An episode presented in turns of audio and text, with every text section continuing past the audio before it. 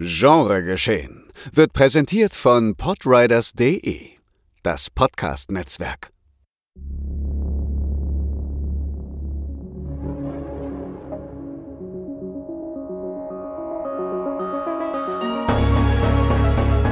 Genregeschehen. Der Podcast über den unkonventionellen Film. Mit Daniel Schröckert, André Hecker und Tino Hahn.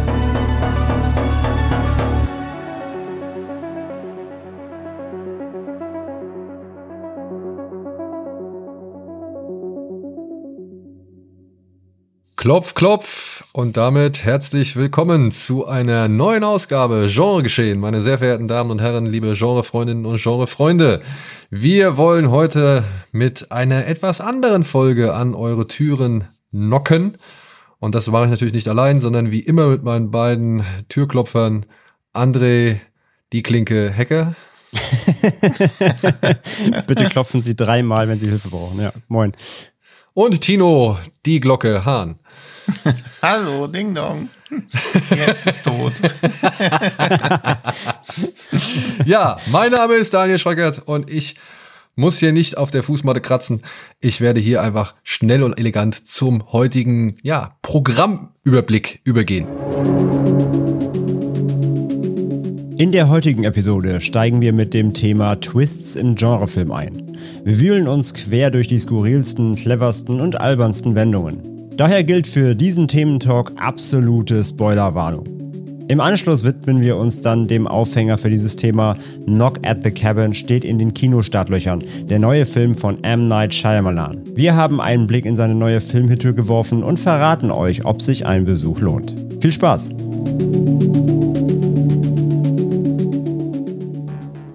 So, damit wäre das abgehakt. Ja, liebe Freunde, ein neuer Film von M. Night Shyamalan steht vor der Tür. Und das gibt natürlich abermals, wie schon so viele Filme zuvor, den Anlass, mal ein bisschen über den Mann zu reden, seinen Fluch und eben seine Fähigkeiten.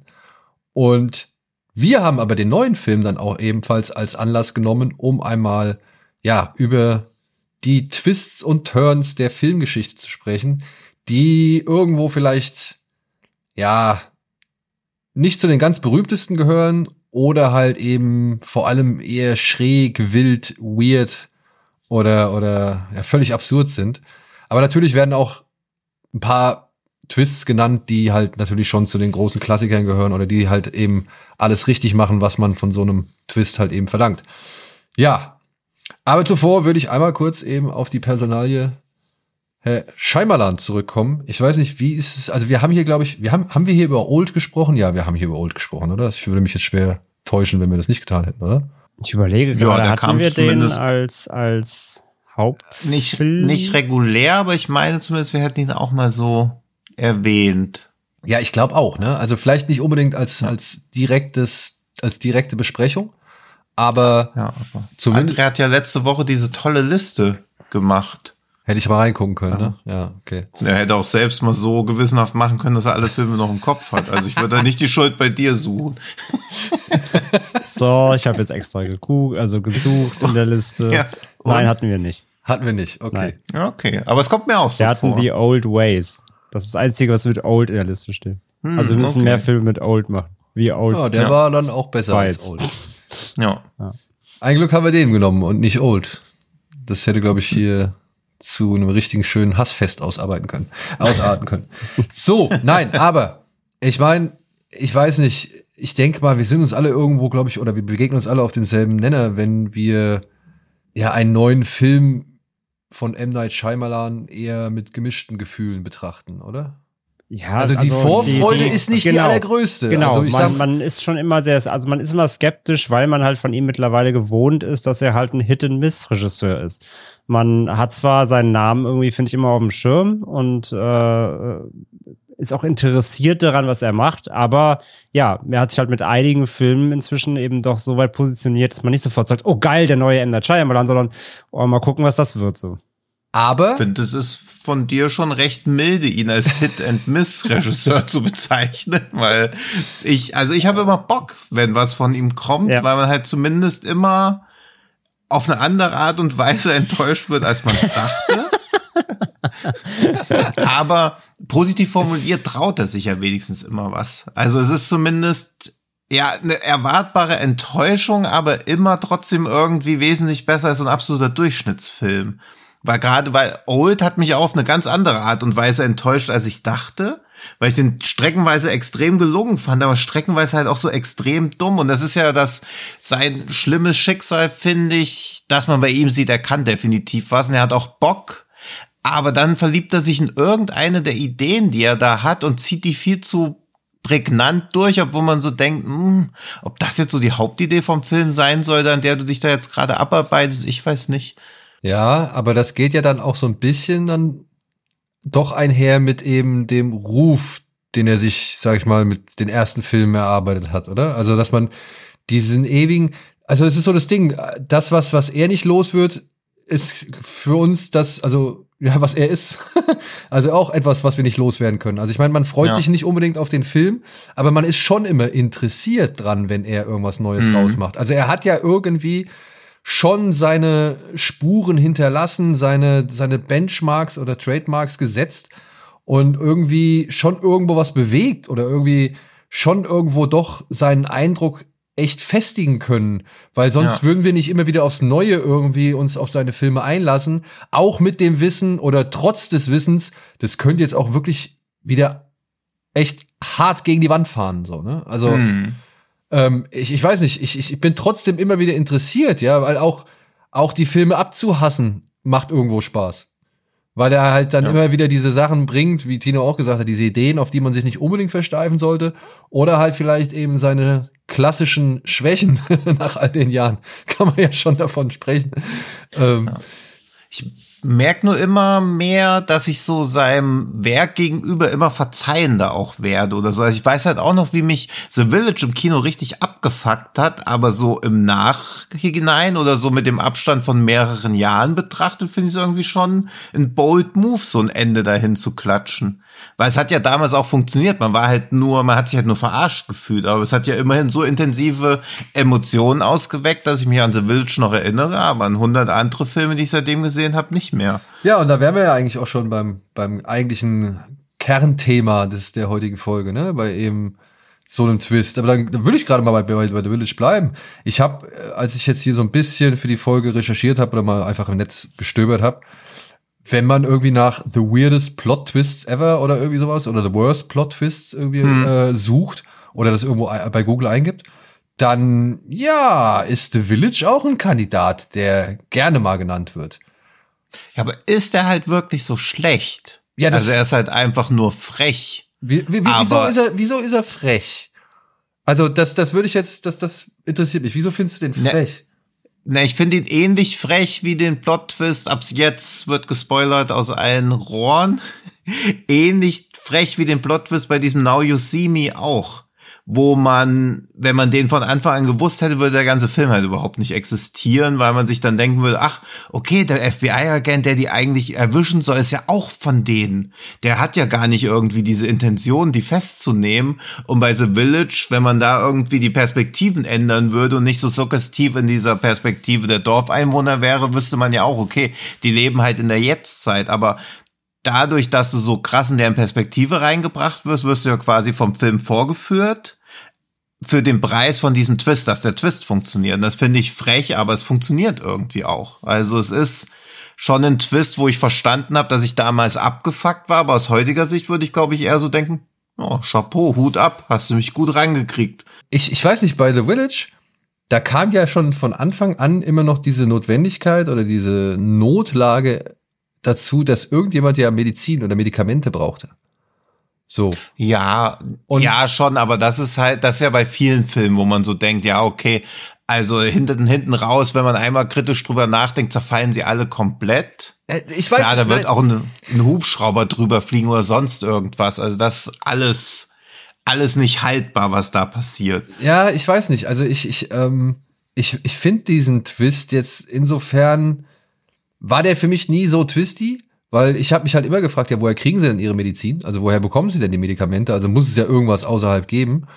Und naja, dass das irgendwie auch eine, weiß ich nicht, eine Amish-Gemeinde sein kann, die sich da irgendwie komplett all, Mhm. te aller Technik verweigert oder irgendeine andere äh, Religion. Ich habe jetzt hier gerade diesen ähm, Woman Talking gesehen und, Mhm. und da muss ich auch sagen, das fängt eh nicht The Village an. Also du siehst halt diese Gemeinde, diese Mennonitengemeinde und Mhm. denkst dir halt so, ja, das könnte jetzt auch irgendwie Period Piece sein. Also es könnte jetzt irgendwo im, im 18. Jahrhundert spielen oder sonst irgendwas. Mhm. Und das löst sich halt da so nach und nach anhand von ganz kleinen Details löst sich das so langsam auf, dass das jetzt eben halt nicht, äh, ja gut, aber die Geschichte ist ja bekannt. wie, wie wir über Twists in Filmen reden wollen und Schröckert kommt einfach mit dem allerneuesten Film, den noch keiner gesehen haben kann, außer seinem privilegierten Moment, nein, nein, nein, nein, nein, nein. Das ist kein, das ist ja, im Film ist das kein Twist.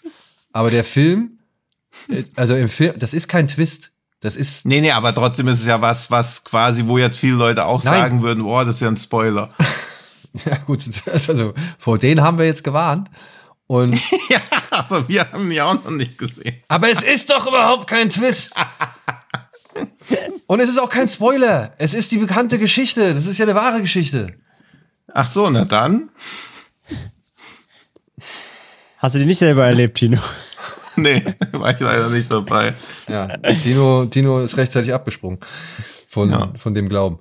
Ja, egal. Es geht ja nur darum, dass ich, dass man das schon auch von Anfang an irgendwie, sag ich mal, als leicht auf den Weg gebracht sehen kann. Und am Ende ist es halt noch einmal deutlich gezeigt worden, so.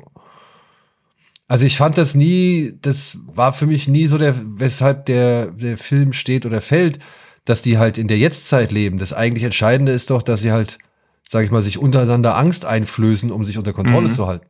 Also Ja. das war für mich damals der, der hauptausschlaggebende Punkt. Und dass das dann halt in der Jetztzeit spielt, naja, ich meine, sind halt irgendwelche reichen Arschlöcher, die halt keine andere Freude am Leben haben, als sich so zu knechten. Hm. Oder keine Ahnung, oder Menschen, die halt einfach gesagt haben, okay, wir möchten so leben. Oder irgendjemand, der glaubt, das wäre eine sinnvolle Versuchsanordnung und lässt diese anderen Menschen da alle in einem Irrglauben. Ja, der Film ist eigentlich nur, wenn Lab zu weit geht, ne? Also Ja. wenn, du, wenn du, Ja, wenn, wenn du aus schon, deinem Lab ja. nicht mehr rauskommst und dich da, da rein Ja. verrennst. Ähm, ja, also es, ich sag mal so, der Film hat seinen Ruf und seine Reputation bestimmt trotzdem wegen des Twists. Denn den meisten Leuten wird es nicht sofort aufgefallen sein. Also, wenn man natürlich irgendwie ein bisschen filmgeübter ist im Auge, dann klar, kann man darauf vielleicht schon irgendwo kommen. Aber den allermeisten äh, der, der Zuschauerschaft wird das sicherlich nicht be äh, irgendwie bewusst geworden sein. Die waren dann so, oh, was? Also ich glaube, diesen großen, diesen großen Nachhall, den er bis heute irgendwie hat, ganz obgleich der Qualität des restlichen Films, den hat er trotzdem aufgrund dieses Moves halt. Bin ich mir Ja, ich sicher. glaube auch. Aber, Dabei hat Ja. er. aber jetzt, jetzt würde ich halt, doch, jetzt muss ich noch einmal einhaken. ja, ja, klar. Weil, naja, der wievielte Film ist The Village von, von M. Night Shyamalan? Was kam da vor? Auf jeden Fall Six Sense, Unbreakable, Und Science. Science. War das der vierte Film?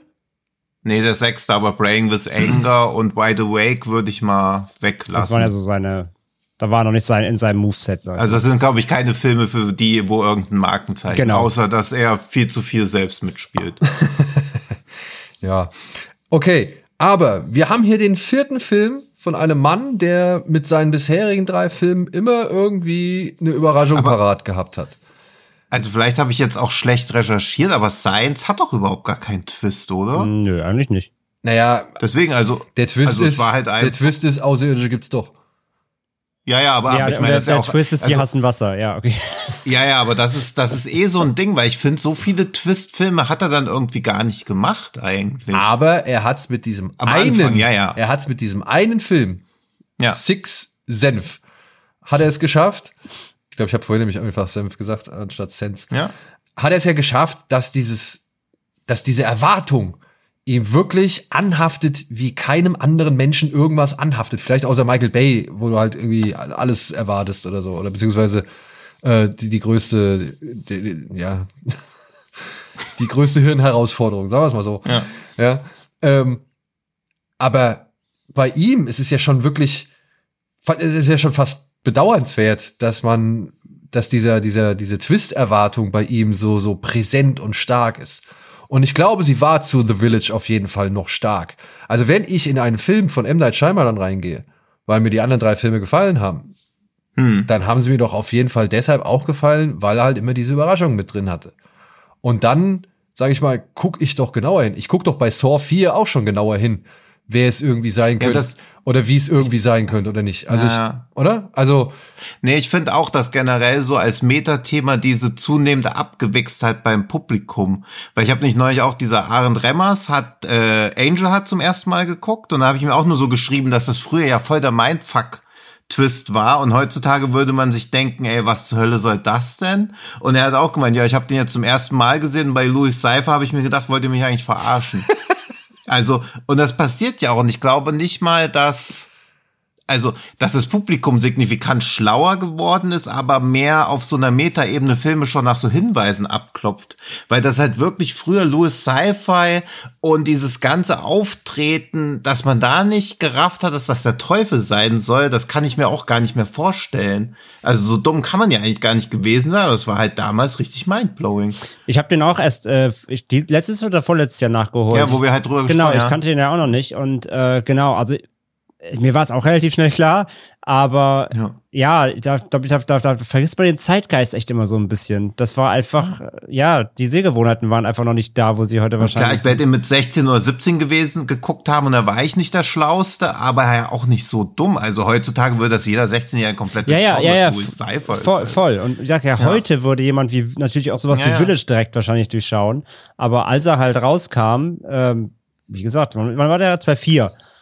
Ja. Die, ja, oh- ohne, oh, also wenn da alle schon in den ersten 10 Minuten gewusst hätten, oh guck mal, ich weiß, was passiert, dann hätte der auf jeden Fall nicht seinen Impact halt irgendwie gehabt. Ja, Ja, aber Ja. auch da würde ich jetzt mal zur Verteidigung sagen wollen.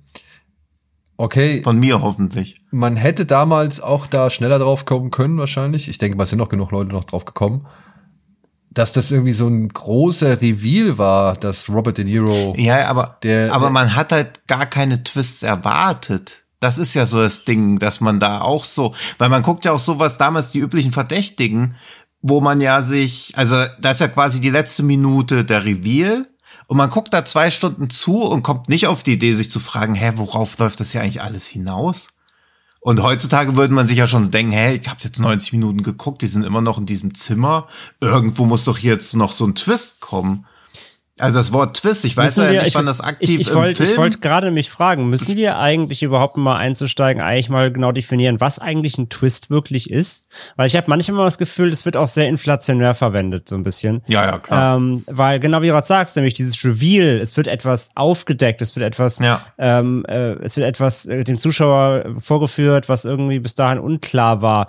Ist ja nicht prinzipiell erstmal ein Twist, sondern ein Nee. Twist ist ja für mich vor allem, oder ich glaube, das ist auch die Definition, wenn ich mich nicht ganz vertue, ein Twist ist ja vor allem etwas, was den Film und die Handlung irgendwie in eine Richtung äh, bringt, die vorher nicht, nicht klar definiert war oder in eine Ja, ganz andere neue Film- Richtung lenkt. ja, quasi in einem anderen einem Licht, anderen Licht dastehen Deswegen ist genau. eigentlich das, das Ende von Scream eigentlich gar kein Twist. Nee, ist ein Reveal. Das ist einfach das ist ein Reveal eigentlich, aber es ändert ja nichts an dem Film. Genau. Es würde was, ich glaube, ein Twist wäre es, wenn man rausfinden würde, es ist nie Brad Kirst hat eine multiple Persönlichkeiten alle Leute umgebracht, dass die Hauptfigur quasi der Täter ist, das wäre, glaube ich, eher ein Twist. Das haben wir bei Fight aber alles Club. anderes, Das haben wir bei Oder? Fight Club. Ja, sowas, das ist ein Twist. ja, genau, ja. Aber das, was da passiert, also ich meine, dann, dann sonst wäre ja auch jeder Whodunit-Film, der auf eine überraschende Auflösung hinaus ist, ja nicht jeder Whodunit-Film ein Twist. Jeder Agatha Christie hat halt keinen Twist, genau. Naja, obwohl jetzt, ne, also ich meine, ich glaube, dieses Ding, dass es Wobei, Filme haben äh, Twists. Filme haben Twists und Turns. So, also Wendungen und, und weiß ich nicht, auf den Kopfstellungen. So. Und ich glaube, dieser Twist, von dem wir vor allem spätestens seit Scheimerlan sprechen, ja, ist der, der alles auf den Kopf stellt. Der alles vorher Dagewesene negiert. Ad oder- absurdum führt. ad absurdum Ja. führt Ja. oder irgendwie in einem völlig, völlig neuen Licht erscheinen lässt, so dass du dir halt vor den Kopf schlägst und dir denkst, wow, was habe ich da gerade gesehen? Mhm. Und Hm. Würde ich auch sagen. ich meine, es ist trotzdem meiner Ansicht nach schon irgendwo ein Twist, wenn du, ähm, weiß ich nicht, was, was wird mir jetzt einfallen? Keine Ahnung, bei Basic Instinct liegt am Ende ein Eispickel unter dem, unter dem Bett. Ja, obwohl ja eigentlich klar war, dass äh, Frau Stone nicht die Mörderin gewesen sein kann.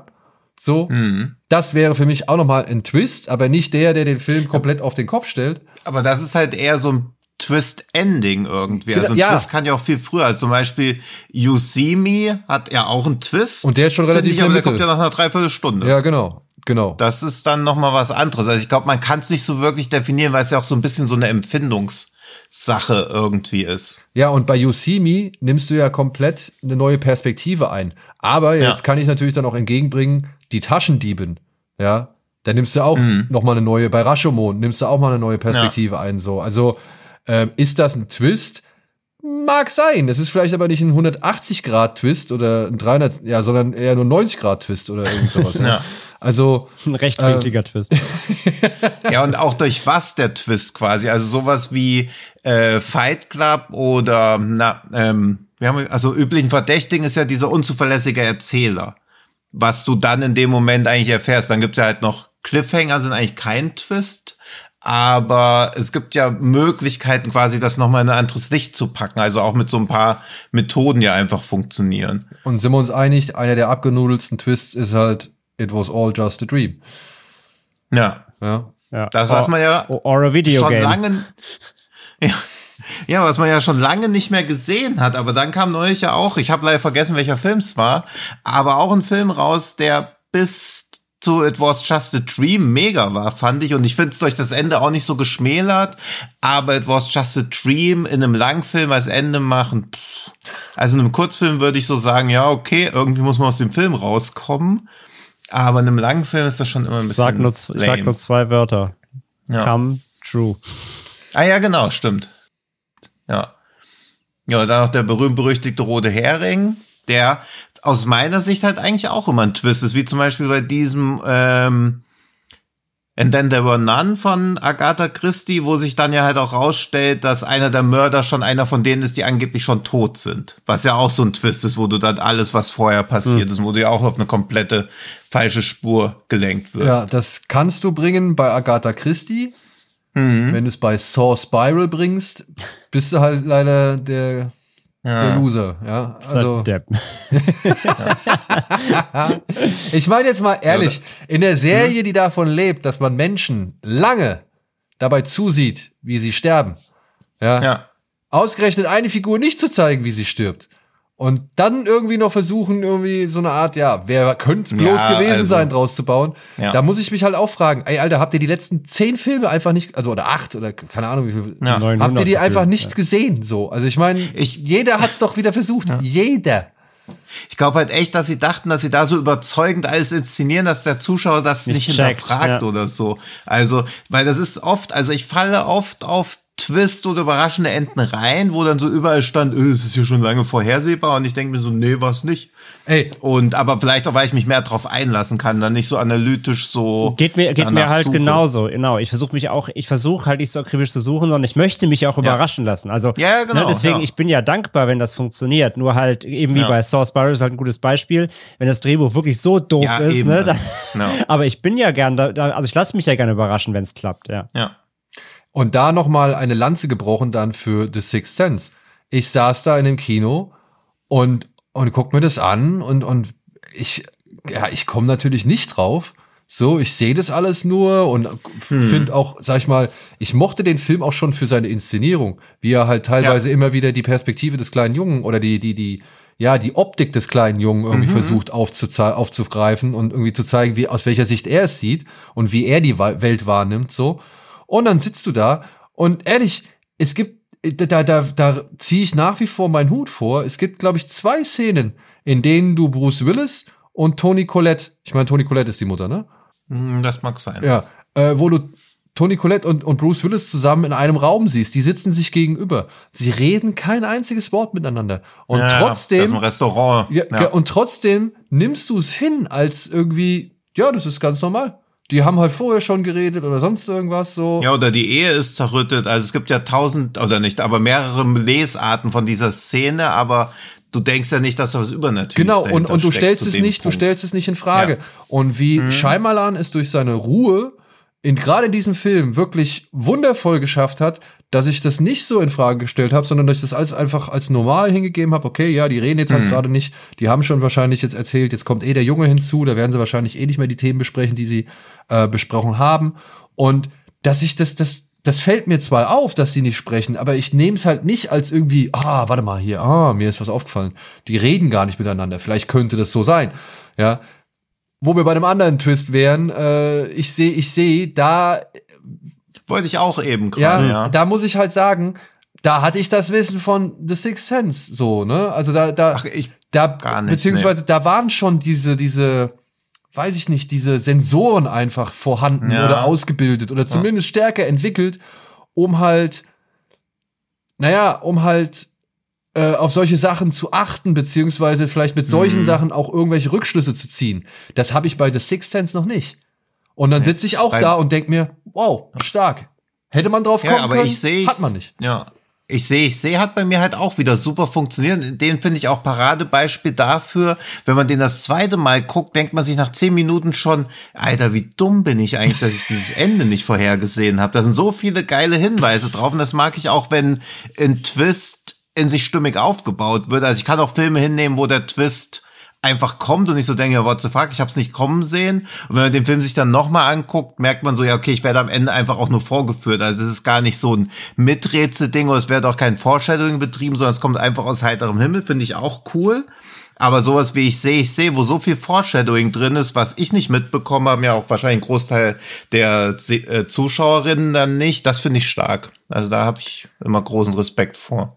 Würdet ihr, weil das habe ich nämlich auch äh, bei der Suche nach Twists auch hier und da immer mal wieder gesehen, würdet ihr sagen, und ich hoffe, ihr habt ihn beide gesehen, ich weiß es leider nicht genau, bei Magnolia, das wäre ein Twist? Finde ich Finde ich auch nicht.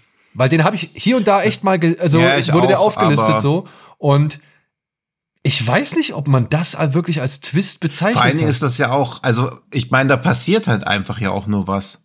Also es regnet halt Frösche, aber es hat ja auch keine Auswirkung wirklich für ja, irgendwas. der eine fällt hin, ne? Jetzt. Ja, ja, eben, also ja, aber es hat da.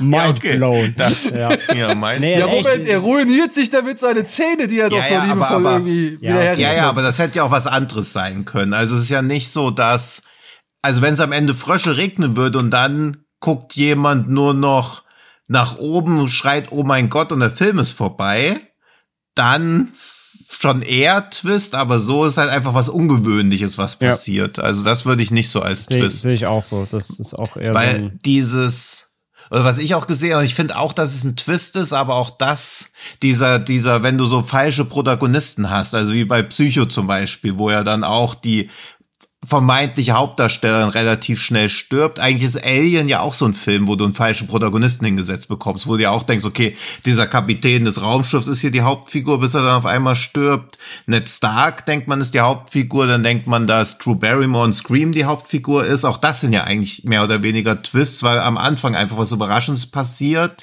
aber aber ist eigentlich auch nur ein Spannungselement ein zusätzlich oder so, ein- so ein, ein unerwarteter Moment, aber es leitet auch die, na doch, die Handlung geht ja auch in eine andere Richtung, weil du eine neue Figur eigentlich einführen musst. Und das finde ich auch immer riskant, weil du ja schon eine Bindung zu der Person eigentlich aufgebaut hast. Aber was du jetzt zum Beispiel genannt hast, ja, Mhm. ähm, Alien oder Ned Stark, sind das nicht eher so, wie heißt es, subverted expectations? So, also unter erwartet, also äh, unterlaufene Erwartungen?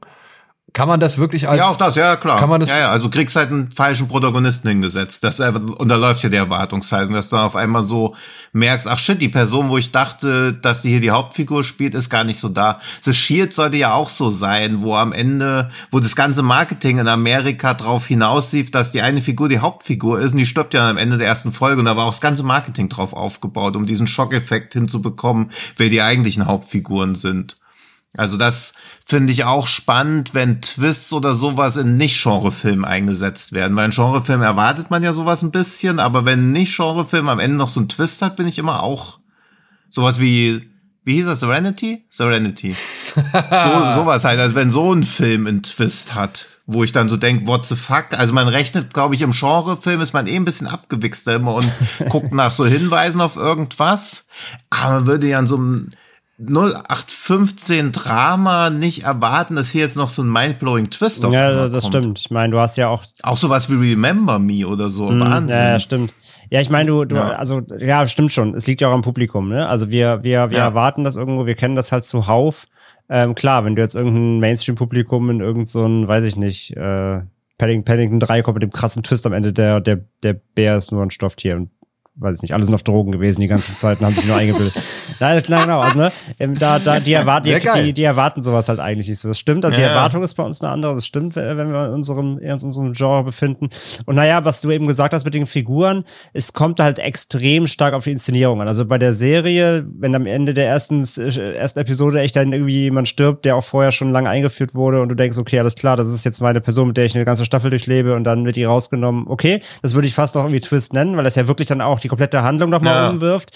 Drew Barrymore in Scream, nein, würde ich nicht sagen. Das ist halt ein, das ist halt ein, das ist halt ein, der Opening-Kill so quasi. Das ist ja so ein Slasher-Trope und ich meine, die Szene dauert zehn Minuten. Das ist jetzt für mich keine Ja, sie war halt damals nur so Einführung. berühmt. Ja, ja, Also ich aber glaube, es ist jetzt für mich keine Einführung von einem Charakter. Bei Ned Stark, Game of Thrones will ich Nee. auch eher so sehen, weil der halt auch noch länger zu sehen. ist. Es kommt ein bisschen darauf an, wie Hm. sehr die Bindung mit der Figur schon irgendwo ist. Ja, und ich glaube, das Scream-Ding, also auch das passt ja zum Film, dass das ja auch wieder mit so Metaebenen Erwartungen spielt, Klar. dass du halt so, damals denkst du halt nicht, okay, da spielt die berühmteste Schauspielerin aktuell die Hauptrolle und nach zehn Minuten ist sie Ja. tot.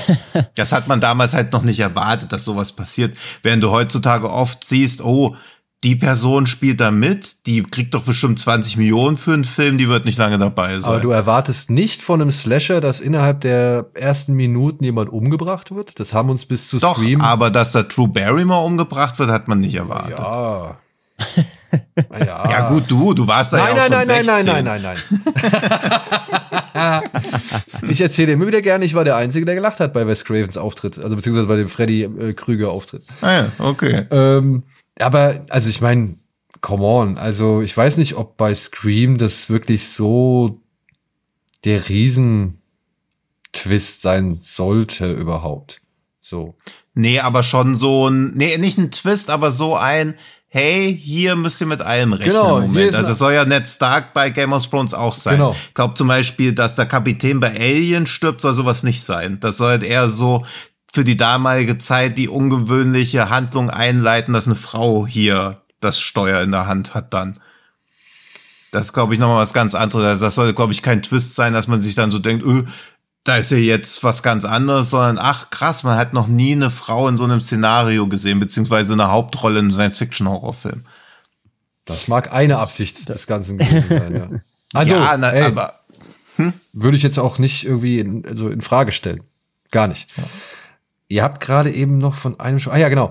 Aber sowas. wollen wir nicht erst noch Serenity fertig Ja, warte mal, erklären, warte mal. wir. Okay, ja, ja. ich finde gut, gut. schon, es gibt noch einen Unterschied zwischen sowas wie Serenity, der ja schon durchaus seine Hinweise streut, und eben sowas wie Remember Me. Ja, also Ja, für die Leute, das- ja. die das halt nicht kennen, einmal kurz zur Erklärung, das ist halt einfach eine ganz einfache Junge trifft Mädchen Geschichte und Junge verliebt sich in Mädchen, beziehungsweise beide verlieben sich ineinander. Und am Ende steht, steht Junge und sein Vater halt im Twin Tower, in einem der Twin Tower, an eben Ja. jenem besagten 11. September. Und das ist aber so ein, so ein Ding, ja, das setzt dem Ganzen irgendwie noch mal so eine, so eine mächtige Krone auf. Und ich finde, da gibt's halt auch so die eigenen, fast schon so ein eigenes Subgenre, wie zum Beispiel auch Take Shelter, meiner Ansicht nach. Ja, wo am Ende halt noch mal so ganz zum Schluss erst das kommt, was den Film in ein, ein wirklich völlig, völlig neues Licht rückt, beziehungsweise noch mal irgendwie so ein, oder hier, ähm, was, was, ich finde Cloverfield Lane könnte man da auch mit dazu zählen. Durchaus, ja. Mhm. Ähm, Und oh, auch was, auch jetzt was gerade aktuelles. Ah, komme ich jetzt nicht drauf. Aber die halt wirklich so erst mit den letzten Momenten noch mal was machen. Und ein Serenity, ja, der ist, ich meine, der spielt meiner Ansicht nach auch in seiner eigenen Liga. Ja, ja. Also ich habe auch gleich noch. Hast du mal White Mountain ja, den habe ich gesehen. Den habe ich Der gesehen. spielt ja auch. Also der und Serenity haben, glaube ich, die beiden beknackt. Ich habe die halt beide nicht gesehen, bei Serenity Also, kenne ich es, aber weil ich weil ich es mal gelesen habe, weil ich dann doch wissen wollte, Mhm. warum die alle so dämlich finden. Ähm, aber bei, bei Thymian weiß ich es halt nicht. Aber Äh, feel free. ja, da ist man fragt ja die ganze Zeit, warum zwischen Jamie Dornan und Emily Blunt nicht mal was läuft, weil es so die ganze Zeit so eine Liebesgeschichte ist. Und nach 80 oder 90 Minuten gesteht er ihr halt, dass er denkt, dass er eine Honigbiene ist. Und zwar in einer richtig geil kitschigen Szene, ja. in der es regnet. Sie stehen da irgendwo mitten in ihren Thymianbüschen ja. und die Sonne scheint gleichzeitig. Also es ist, wirkt alles komplett surreal und dann haut er diesen Spruch raus. Ja, und sie dann so, was hast du gesagt? Kannst du es nochmal sagen? Und dann sagt er nochmal, I, be I believe I'm a honeybee. und es gibt da auch so viel Foreshadowing, aber man denkt halt nicht, also da kann man nicht drauf kommen. Es ist die ganze Zeit so Bezug auf Bienen und er redet auch manchmal so in die Luft rein und einmal kämpft er auch gegen andere Bienen und fällt dann ins Wasser, wenn ich die Szene richtig verstanden habe. Das denkt man ja halt nicht. Also man denkt halt einfach, okay, er hat einfach an der Murmel und und das Traurige ist ja auch noch, dass das ja auch noch so tragisch dann eigentlich sein könnte. Also, dass Menschen sich für was anderes halten, als sie eigentlich sind. Das kann ja tragisch inszeniert sein, egal wie absurd das ist, für was sie sich halten. Aber der Film war halt vorher auch schon so strunzdämlich und dann kommt das noch. Also es ist. Und er endet ja äußerst Wahnsinn. positiv, ne? Also er ist, es, es soll ja ein gutes Gefühl mit nach rausgeben. Es ist ja nicht so ein, ja, so ein schlechtes Gefühl. Ja. Wo wäre denn sowas Schlechtes gewesen? Aber es ist halt so, also wenn ich da keine, also wenn ich den im Kino gesehen hätte ohne Untertitel, ich hätte die Szene gar nicht verstanden. Also ich hätte halt irgendwie gedacht, dass er irgendwas sagt, was so ein Fachbegriff für irgendwas ist, wie, wie asexuell oder sonst irgendwas. Also irgendwas, was es erklären würde, warum er keine Beziehung mit ihr eingehen kann auf so eine traditionelle Weise. Und dann siehst du im Untertitel da so Honeybee stehen und denkst du so, hä? Ja, aber der Film, ja. der, der ist auch wieder eine Liga für sich. Ich meine, ja. der, der, der wird ja schon jetzt, also ich denke mal, der wird über kurz oder lang eben zu diesen liebenswerten Katastrophen gezählt. Wie jetzt. Ja, wie Serenity halt auch. Ja, ja. und ich hoffe Serenity auch, weil ich finde, der geht einfach zu sehr unter. Oder der, der wird halt einfach, der wird nicht so ja, wenn sich breit getreten. Das Problem ist halt, dass die Hauptdarsteller sich geweigert haben, dafür Werbung zu machen. Ja, was schon ein bisschen was über die Qualität sagt. Das, also das zum einen. Aber jetzt sind wir mal ehrlich, der, der Mann, dieser Stephen S. Knight war das, ne? Der ja. ist ja jetzt auch nicht der Allerschlimmste, so. Also der ist ja schon, der hat ja schon was auf der Uhr, so. Der hat ja, ja. schon äh, ein paar, er kann, er kann ja schon was vorweisen. Und trotzdem habe ich das ja. Gefühl, von diesem Film hat immer noch keiner so wirklich Notiz genommen. Und das ist, das Schöne ist ja eigentlich bei dem, es macht eigentlich fast noch mehr Spaß, wenn du halt zumindest die Grundvoraussetzung vorher weißt, aber dann siehst, was das eigentlich im Einzelnen bedeutet.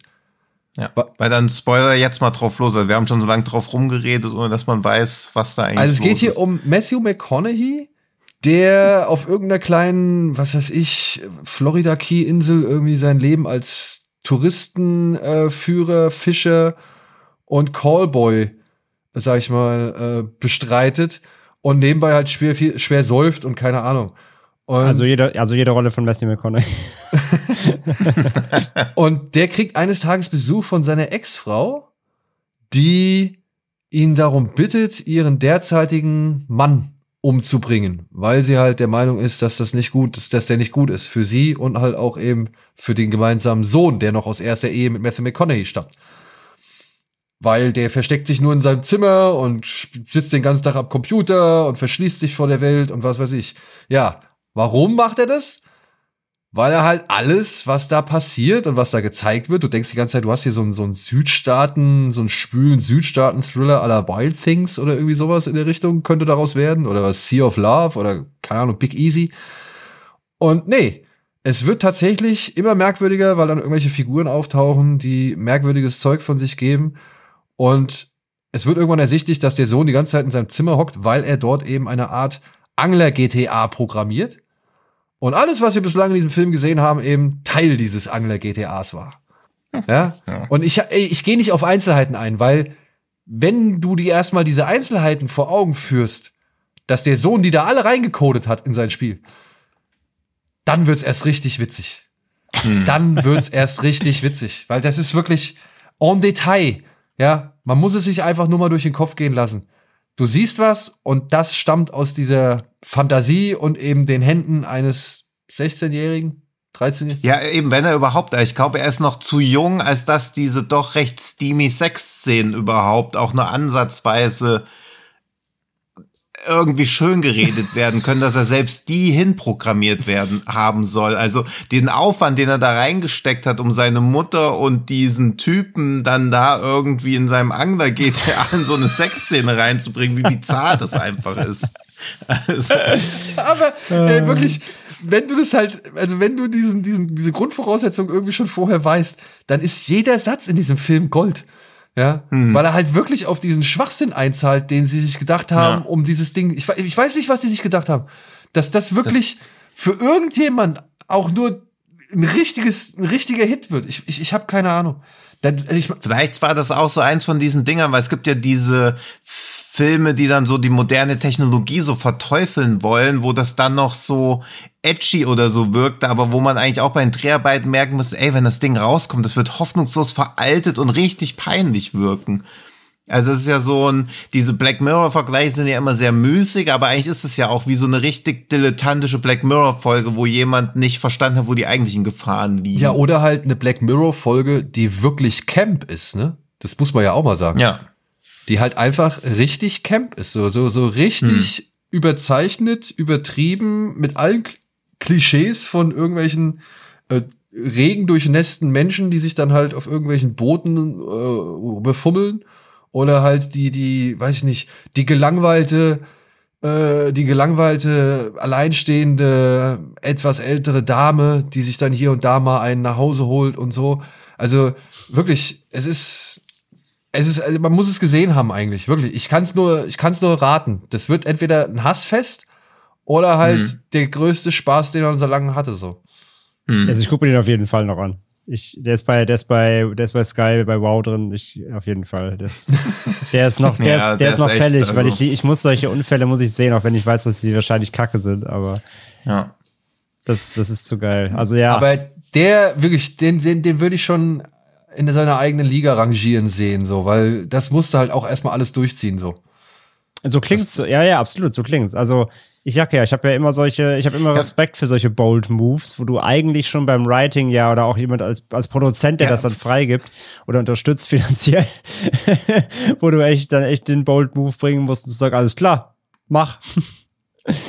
Ja, vor allen Dingen musst du ja auch dann irgendwie mal als Schauspieler, also ich meine, der ist aus 2019, Matthew McConaughey hat das gelesen, sich gedacht, ja, da spielt gerade eine Rolle. Also und Anne Hathaway ist noch dabei. Also Jeremy Strong aus Succession wird nicht so große Entscheidungsmöglichkeiten gehabt haben. Diane Lane ist dabei. Also das, man versteht nicht, warum die alle am Start sind, weil das ja auch auf Papier kann das nicht gut geklungen haben. ja, zumindest wenn du es nicht bis zum Ende gekriegt hast, ne? Ja, oder, halt oder, oder, oder ja, sie hatten aha. den Twist nicht im Drehbuch, genau. Es stand da so drin, hier kommt noch ein Twist, den dürft ihr euch noch nicht verraten, das ist aus, aus Geheimhaltungsgründen so. Und dann ja. am Ende so, ah, Videogame, alles so, was? Ja, aber ich meine, Steven, heißt er S. Knight oder nur Knight? Steven Knight. Wer ist Steven S. Knight? Gibt's nicht, oder? Doch? Ich, ich meine, da gibt's noch so ein, so. es gibt noch ein S. Knight. irgendwie, oder? Ich weiß es nicht genau. Ja, aber ich meine, Steven Knight ist halt, ja, aber, also Steven Knight hat halt Peaky Blinders mhm. geschrieben und ist der Creator und zwischendurch passiert ihm sowas. Halt passiert. Und also macht auch, also vielleicht, und hat auch Lock gemacht mit Tom Hardy. Ja. Also der hat, der hat was drauf, der hat super Sachen gemacht hat das Drehbuch zu Girls in the Spider's Web geschrieben. Ich glaube, bei Serenity wollte er halt einfach mal, weiß ich nicht, was er da wollte. Geld verdienen. Ja, die Welt brennt mal. Geld die Sau rauslassen. Geld, Geld, bre Geld brennen ja. sehen. So, so ist es richtig. Ja, oder halt mal gucken, wo, ob er mit allem inzwischen durchkommt. Also man weiß ja, es nicht. Ja. Apropos durchkommen. Ja. Das ist ja auch heutzutage, glaube ich, echt immer noch, also noch viel, viel schwieriger geworden, dass du mit so einem Twist durchkommst. Ne? Also ich meine, dass im Vorfeld nicht schon irgendwas durchkommt, dass im Vorfeld nicht irgendwas verraten wird. Mhm. Äh, und damit sind ja auch schon so ein paar Sachen gemeint, wie, ich hoffe, damit werde ich jetzt hier nicht irgendwo äh, irgendwelche Star Wars-Fans vergraulen.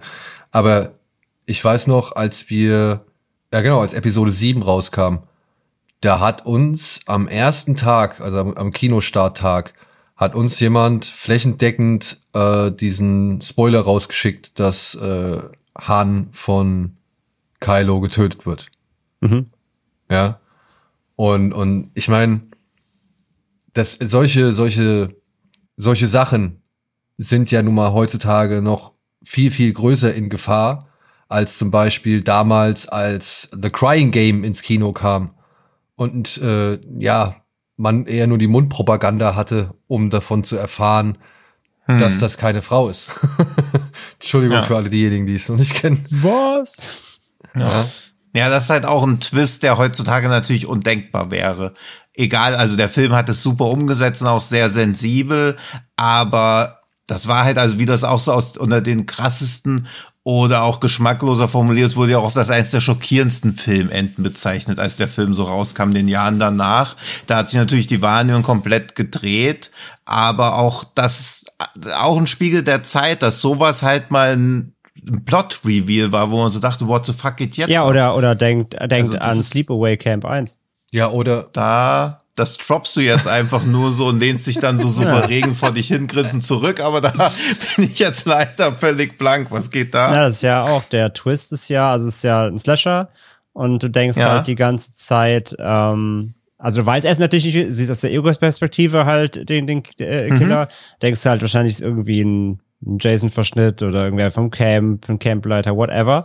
Nachher halt mhm. kommt ja raus, es war halt so ein, ähm, halt eine, ein Kind, was da in dem Camp, ist, Sommercamp ist. Und du denkst halt dann, es ist ein, es ist halt ein, ähm, ein Mädchen. Mhm. Nee, ein Jungen, warte, jetzt muss ich gerade mal selber überlegen. Nee, ich beides war ein Mädchen. Ein Mädchen, oder? genau.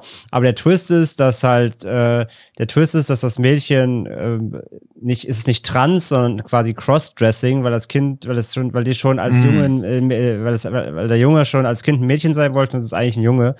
Ach, okay. Für damalige Zeit, der ist ja auch 80er, 70er sogar schon noch ich glaube 70er, äh, auf jeden Fall für die damalige Zeit halt massive, äh, massive äh, schockierend und äh, würdest du halt auch nicht mehr so drehen. Mhm. Aber ist halt durch das Ende äh, in die Slasher-Geschichte eingegangen, weil das Ende vergisst du halt nicht mehr so. Ja. Ja, da wo noch alles probiert wurde, um irgendwie genau. zu schocken und irgendwie so ein Ende hinzukriegen. Ja, aber da muss man ja auf Freitag der 13. ein bisschen Respekt zollen, dass sie da nochmal einen draufgesetzt haben. Beziehungsweise zumindest da nochmal einen Dreh finden konnten, der es ebenfalls der erste bisschen halt, auf den genau. Kopf gestellt hat. Ist eigentlich auch ein Twist. Ja, klar, oder? natürlich. Ja. Was rauskommt eben, dass Jasons Mom die, die Killerin ist. Genau, absolut. Das ist ein Twist, ja. ja. Definitiv. Würde, wird aber nie, also ich finde Freitag 13 wird nie so, also Freitag 13 wird ja auch immer so, da hat er fast das gleiche Schicksal wie Rambo, dass die also primitive 0815 Filme wahrgenommen werden, die halt einen Kultstatus haben, aber eigentlich nicht aus den Gründen, weshalb sie ihn eigentlich haben Ja, und vor allem der erste so. halt nicht, weil Freitag halt heutzutage immer mit Jason verknüpft wird. Aber dass der erste ja, ja, halt eigentlich diesen Twist hat, dass es ja die Mutter ist und Jason da im Grunde bis auf dieses End-Jump-Scare ja gar nicht vorkommt. Ähm, hm. Ja, ja, deswegen geht das ein bisschen unter, weil die, ja. die Leitfigur ist halt Jason und die gibt's im ersten halt gar nicht. Ja. Es sind halt auch immer ja. die Folgefilme, die eine Figur festlegen, festsetzen oder halt endgültig etablieren. So, ne? Also. Ja, oder es nicht schaffen, sie zu demontieren, weil irgendwie Halloween hat's, glaube ich, im ersten Teil schon geschafft und dann wird man einfach nur noch mit so einer ja, mit so einer Renitenz irgendwie da reingebrochen, dass er irgendwie eine Ikone sein naja, soll. oder es geht halt noch in, also es, oder es geht ja auch noch anders, ne? Also ich meine, bei Halloween oder auch Nightmare, würde ich sagen, ist so ein langsamer Wandel vollzogen worden. Ja, mhm. äh, von, von der eigentlichen Bedrohung hin zu irgendwie der Attraktion oder dem Sprücheklopfer. Mhm. So. Bei Jason war es halt dann irgendwann der Terminator. Also ich meine, wo wir am Anfang halt noch eine Überraschung hatten, aller Jason, äh, also aller Norman Bates, ja, mhm. ähm, kommt hier, äh, wird dann halt auch irgendwann dieser große Schlechter draus, so. Und naja, und dann gibt's zum Beispiel aber auch so andere Sachen wie Magic Mike. naja, um es mal zu sagen, ich meine, Soderbergh hatte, glaube ich, mit dem ersten Film schon irgendwie was aussagen wollen. Und im zweiten mhm. Film ging es eigentlich um das, Weswegen man sich eigentlich vielleicht, vielleicht auch den ersten Film angeguckt hat, nämlich um, um ja, leicht bekleidete Männer, die halt äh, tanzen. Und hm. da, da ist ja aus einem Film, der irgendwie was über den Zustand der amerikanischen Gesellschaft sagen wollte, ein reiner Partyfilm draus geworden. So, also ja. das sind so, keine Ahnung, manchmal kannst du es beeinflussen, manchmal beeinflusst du es und manchmal, weiß ich nicht, entgleitet es deinen Händen und ist irgendwie plötzlich was ganz anderes. Ja, ja, absolut. Gebe ich dir geb ich vollkommen recht auch, ja. Hm. Und äh, noch eine noch eine Sache, die ich ja noch eröffnen wollte, äh, was ich nämlich immer eine, eine sag ich mal, eine Twist-Kategorie fast schon kann man sagen, die ich immer mega spannend finde, die ich halt auch sehr mag und wo es viele Filme gibt, die ich auch sehr mag, ob das jetzt wirklich nur an diesem äh, Twist liegt oder allgemein ist wieder hingestellt, aber ich mag halt total gerne solche Genre-Bending-Twists. Also wenn Filme durch einen Twist das ganze Genre einmal quasi wechseln und ad absurdum führen. Also jetzt mal als, sag ich mal, berühmtestes Beispiel mitunter von Dustle Dawn zum Beispiel, ja? Oder eben sowas wie, wo ja auch hm. Parasite oder so. Also Filme, die halt irgendwie, sagen wir, als, als, als Comedy anfangen, plötzlich durch einen Twist zum Horror werden oder Aber andersrum. Oder das mag ich halt mhm. total gerne, wenn das gut funktioniert natürlich. Aber aber ist bei Parasite, findest du es das Twisty? Das ist, oder, also es entsteht ja eher so unmerklich. Na, na klar, also, also, es ist schleichender, jetzt kann nicht wie bei, wie bei, mhm. wie von Dustle Dawn, hier ist der Holzhammer, Vampir, viel Spaß. Mhm. Ähm, aber trotzdem irgendwo ja schon. Es fängt so an, du denkst, erst ist halt ein Familiendrama mit irgendwie Comedy-lustigen Elementen mhm. oder satirischen Elementen.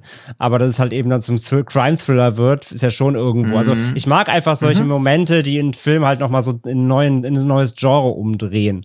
Ähm, kann mhm, natürlich auch nach hinten ja. losgehen, aber es gibt halt genug Beispiele, wo das halt einfach sehr gut ähm, funktioniert hat. Ja. ja. Aber es gibt halt auch nicht mehr so, also es gibt auch nicht so viele, ne? Nee, das stimmt, weil ich glaube halt auch, dass das echt nicht einfach ist. Und ich meine, auch hier wieder die Sehgewohnheiten haben sich halt geändert. Wir erkennen halt deutlich, deutlich viel mehr. Aber wie gesagt, es muss halt auch passen. Also das kann natürlich auch super atonal wirken. Es funktioniert einfach gar nicht. Also ich glaube, dass das Händchen zu haben, sowas anzuwenden, das auch schlüssig in eine Geschichte irgendwo, schlüssig in Anführungszeichen, aber das irgendwie mhm. eine Geschichte verpacken, dass du nicht aussteigst oder denkst, hä, was ist denn das jetzt?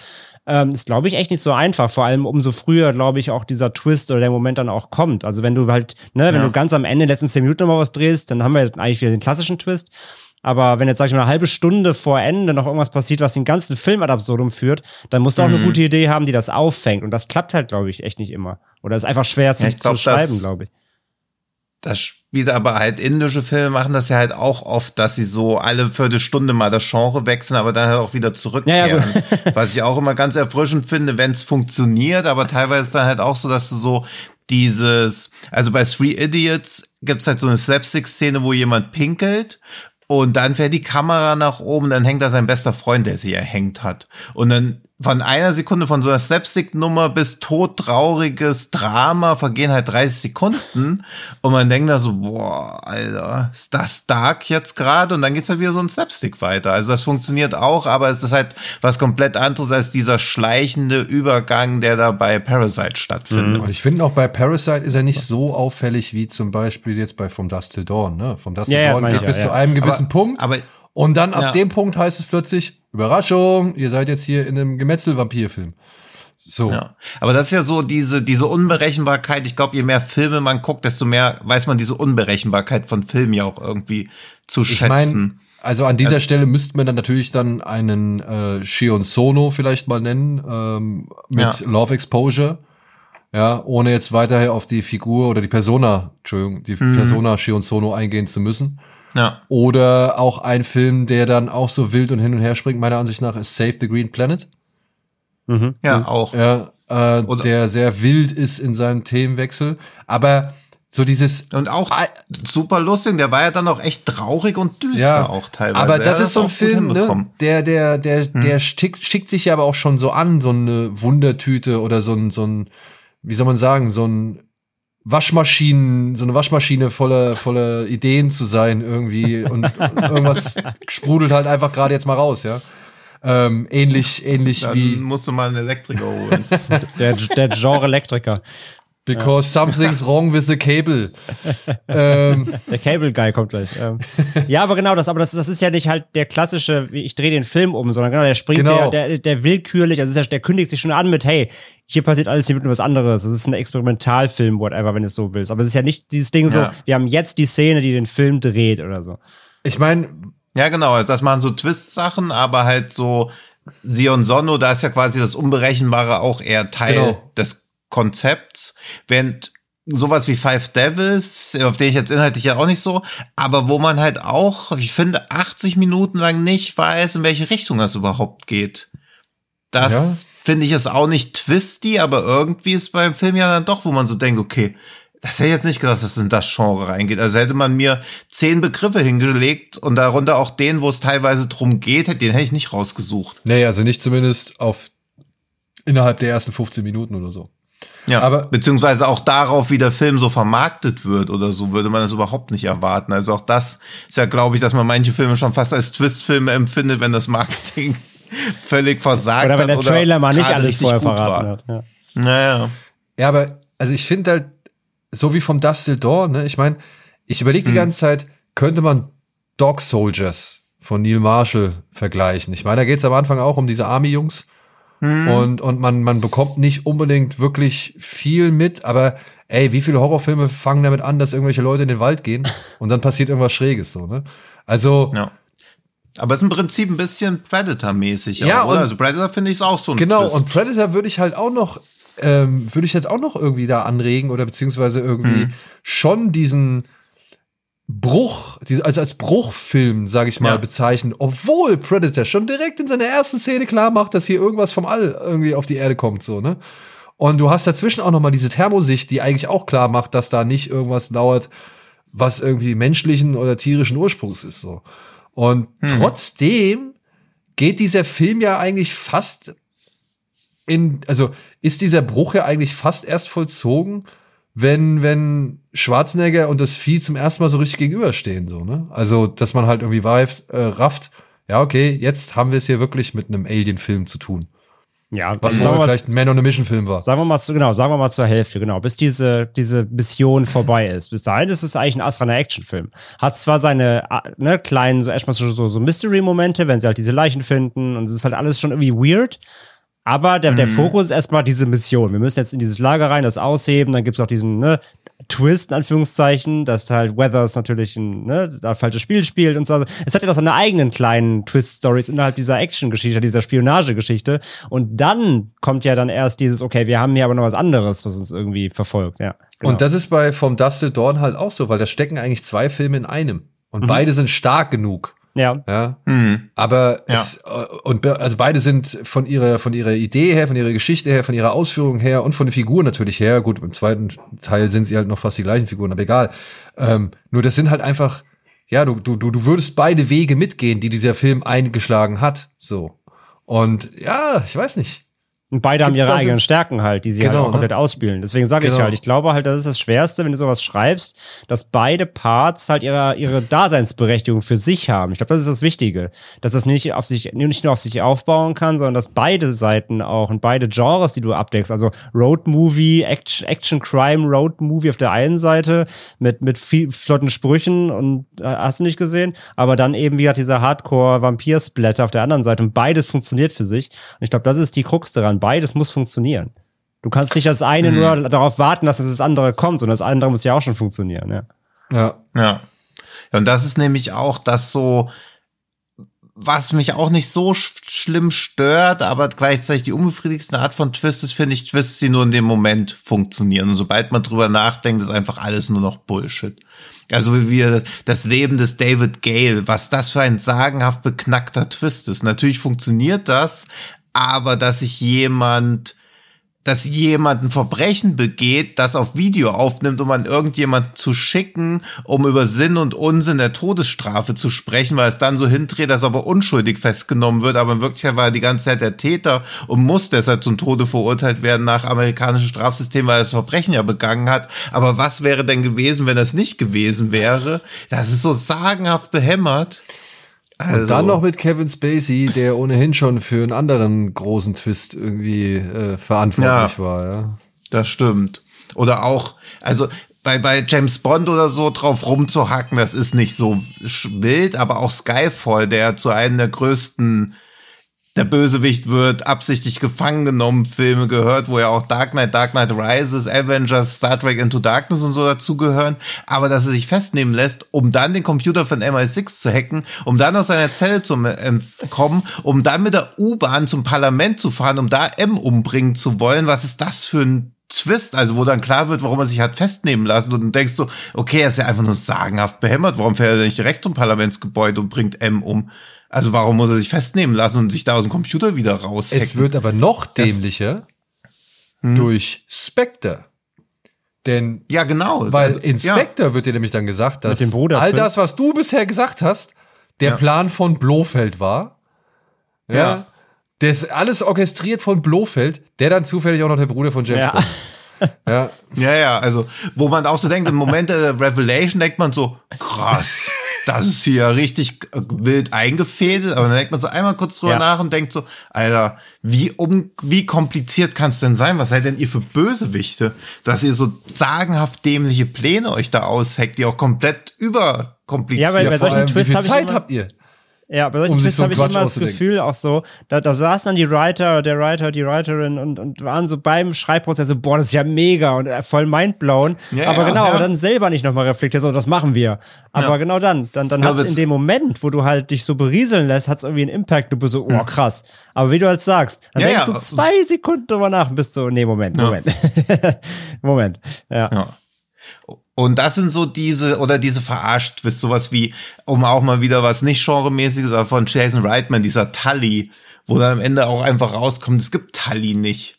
Und wo man so denkt, was zur Hölle? Also, also das ist ja noch schlimmer als so ein Traum. Und da ist wenigstens noch so ein bisschen, dass es so, so Post, äh, Post, wie heißt es denn, postkomatöse Depression oder so, also wo man noch so ein bisschen sich das so schön reden kann, aber auch da guckt man was sich 100 Minuten an und denkt dann einfach so, ja, okay, das ist jetzt irgendwie der Reveal, die Person Ja, gab der hier wie es bei diesem Sweet, Also Sweet wieder so Girl mit, mit Jason Momoa, oder da so. war das doch quasi auch das gleiche in Grün so ein bisschen. Ja, aber bei, Bei welchem? Sweet Girl oder so mit Jason Momoa, da war das doch auch so, dass es Ach stimmt, der jetzt dass, neu dass auf es Netflix ihn dann nicht kam, gab ja, oder ja. er war schon auch schon wieder so Six Sense mäßig, er war Ja. tot oder so. Also das, das, das ist auch mittlerweile eine Mottenkiste, ne, so dieses Ende. Aber bei Tully, ja, Ja. geht es darum, dass Charlize Theron versucht, eine jüngere, sexuell attraktivere und begehrenswertere Frau zu sein, die ihrem Mann auch gleichzeitig noch irgendwie, äh, wie soll man sagen, nicht vergisst, obwohl sie gerade ein Kind Ja. bekommen hat. Ja. Ja. Und ich weiß nicht, da finde ich das nicht ganz so abwegig, um es zumindest mal als Metapher darauf zu sehen, was das auch für ein Stress sein kann nach der Geburt, beziehungsweise halt eben diese, Naja, postnatale, nicht postkomatöse, ja, sorry. Ja. äh, was das halt für ein Stress und für ein Druck sein kann, dem man da teilweise ausgesetzt ist oder dem man sich halt selbst schafft. Und ich glaube, darauf wollte Tully eben mit seinem Twist hinarbeiten. So. Ja, das finde ich ja auch noch ehrenwert, aber das ist halt für einen Film auch wieder. Das ist wieder so ein Kurzfilm-Ding. Also für einen Spielfilm, wo man dann so denkt, wow, das ist jetzt hier irgendwie der Reveal. Also das kann man halt auch irgendwie cleverer machen, weil das finde ich halt manipulativ. Nee, aber also nur, nur mal kurz, das, darum geht's mir auch nicht. Ich, also ich, Hm. ich will das gar nicht, also dahingehend will ich das gar nicht verteidigen, das kann alles kürzer sein und was weiß ich, ist ja schön und gut. Aber es fällt als Twist nicht so sehr in oder nicht in so äh, nicht so sehr in sich zusammen, Hm. ähm, wie jetzt hier bei Sweet Girl, wo es halt irgendwie noch darum geht, dass da dieses Teenager-Mädchen die zwei Meter Männer irgendwie umboxt und, und kaputt schlägt und sonst irgendwas, ja, weil jeder Typ, ja, den stimmt, Jason ja Momoa, nicht den. Jason, ja. Jason Momoa auf dem Weg zum Ende des Films hin ausgeräumt hat, war in Wahrheit eben dieses äh, Teenager-Mädchen. Und ich will nicht sagen, dass die nicht zuschlagen kann. Ich will auch nicht sagen, dass die nicht eine gewisse Kraft besitzt. Aber für gewisse Aktionen, die uns hier anhand des Filmes vermittelt worden sind, wäre sie meiner Ansicht nach nicht in der Lage gewesen. Geeignet. Ja. Ja, ja, das. Also da kann man halt auch nur entschuldigend sagen, dass es auch nicht einfacher wird, irgendwelche überraschenden Twists jetzt noch irgendwie sich aus den Rippen Ja, zu und das ist halt auch das Ding, ne? Also, wie schwer muss das sein, irgendwas zu entwickeln, was du eben, ja, womit du halt wirklich noch echt eine Menge Leute überraschen kannst, so. Klar, du kannst immer auf die Jüngeren hoffen, die es halt, die noch nicht so viele Filme gesehen haben oder die halt noch nicht diese ganzen Twist-Filme kennen und dann dementsprechend vielleicht auch darauf geeicht sind, auf solche Merkmale zu achten.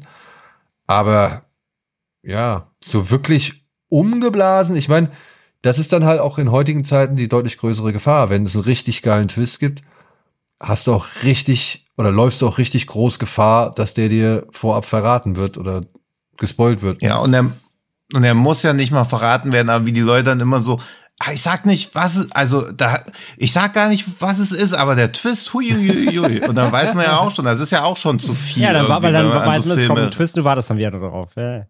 Ja. ja.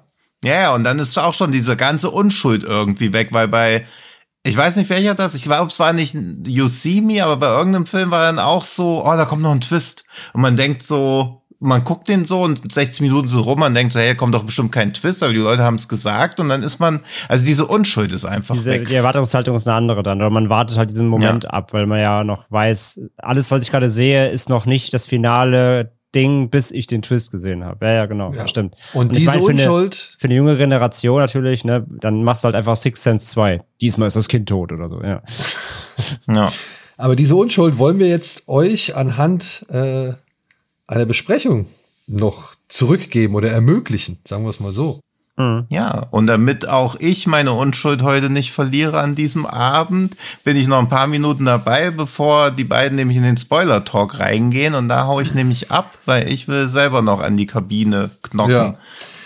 Aber noch, bevor wir jetzt auf äh, Knock at the Cabin dann mal zu sprechen kommen, kurz von euch beiden, was ist so ein Twist, wo ihr sagt, der, den finde ich immer noch geil, der haut mich immer noch um, der ist immer noch stark, dass der gehört zu meinen Lieblingstwists. Habt ihr da einen Favoriten? Oder beziehungsweise einen, einen unter vielen Favoriten? Kann ich eigentlich immer noch äh, genau benennen. Ich finde mittlerweile der stärksten für mich ist immer noch der von Kill List. Ich liebe den einfach. Weil der Ja. auch, also der ist auch als ein Genre, Genre-Bending-Twist und ich mag, ich, weil der einfach auch so absurd und skurril irgendwie ist. Und es wird halt nur, Ja, wenn den Film halt rewatcht, es wird halt nur so leicht angedeutet und, äh, und das dann irgendwie aus so einem Crime-Thriller halt ein Okkult-Horror wird noch für die letzten Minuten. Das ist einfach immer noch das Geilste. Ich liebe den. Ja, Kill ist, äh, Mhm, finde ich auch einen stimmt, starken ja. Film. Mag ich sehr gerne. Ja.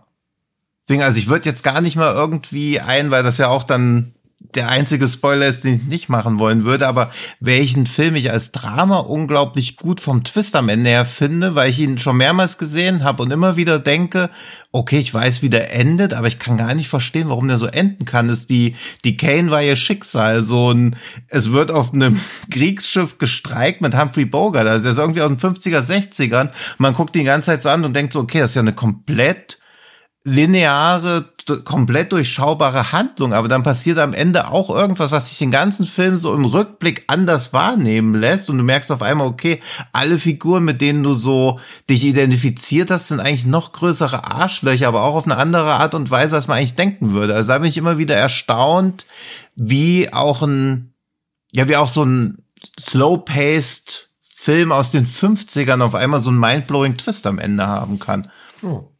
Das finde ich spannend, weil irgendwie ist man ja auch so, also klar, sowas wie Psycho ist auch ein Twist, aber eigentlich ist ein Twist wirkt irgendwie so wie eine Erfindung der letzten 20, 30 Jahre eigentlich. Also als ob Filme ein bestimmtes Tempo haben müssen, um überhaupt einen Twist am Ende platzieren zu können, damit er sich nicht so in der langsamen Erzählweise verrennt.